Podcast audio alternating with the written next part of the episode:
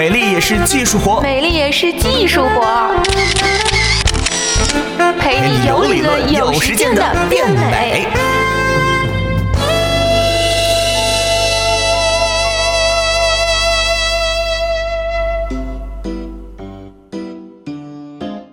Hello，欢迎收听这一期的美丽也是技术活，我是左右。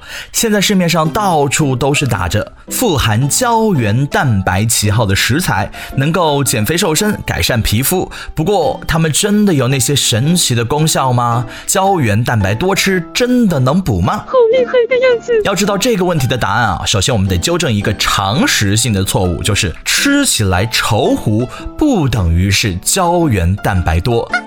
市面上呢有很多食材用来做汤啊什么的都是黏黏稠稠的，比如说像金耳，从名字听起来你就会觉得它和银耳是有什么亲戚关系。其实呢，它们都是银耳科银耳属的大型真菌，生活习性呢也是很相似的。和银耳一样，金耳当中是含有丰富的多糖。当我们煮金耳或者银耳的时候呢，多糖类溶解到水中呢，形成是胶状，带来了这种黏黏稠稠的口感。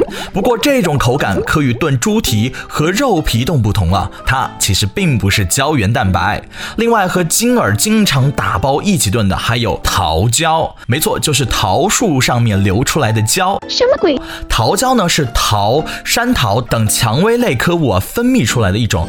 半透明胶状的物体，一般是出现在受伤的树干上面，有保护植物啊免受病原体和害虫侵害的一种作用。主要的成分呢是多糖，还有一点点的蛋白质。一般直接从树干上采集下来的叫做原桃胶，经过加工以后呢就成为了商品桃胶。但是这种商品桃胶只能用于食品加工，比如说像软糖类啊什么的，不能够直接拿来吃。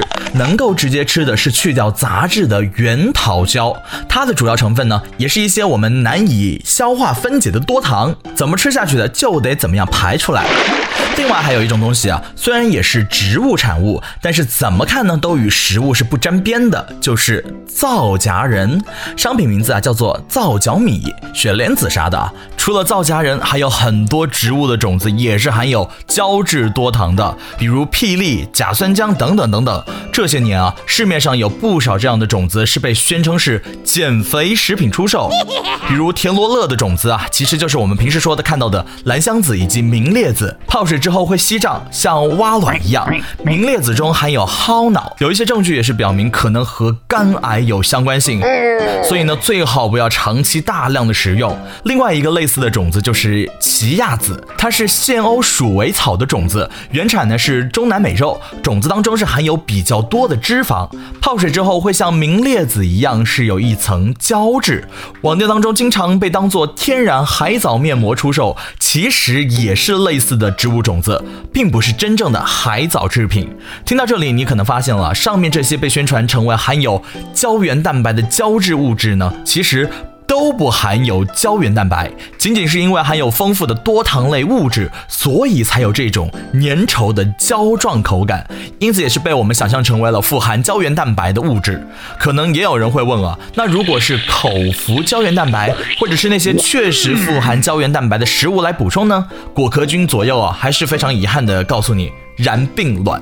我们的皮肤弹力确实是来源于真皮层当中的胶原蛋白，还有弹性蛋白。但是直接吃掉这些蛋白质啊，对于改善皮肤是没有什么用的，因为它们都会在消化道当中被分解成为氨基酸啊或者短肽啊，再被吸收，不会直接是进入到你的皮肤组织，也不能定向的在你的真皮层当中重新组装。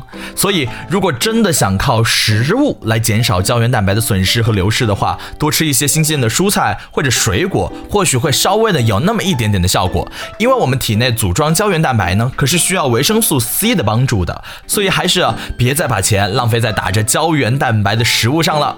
好了，以上就是本期的美丽也是技术活，我是果壳君左右，我们下期节目再见，拜拜。好像很有道理的样子。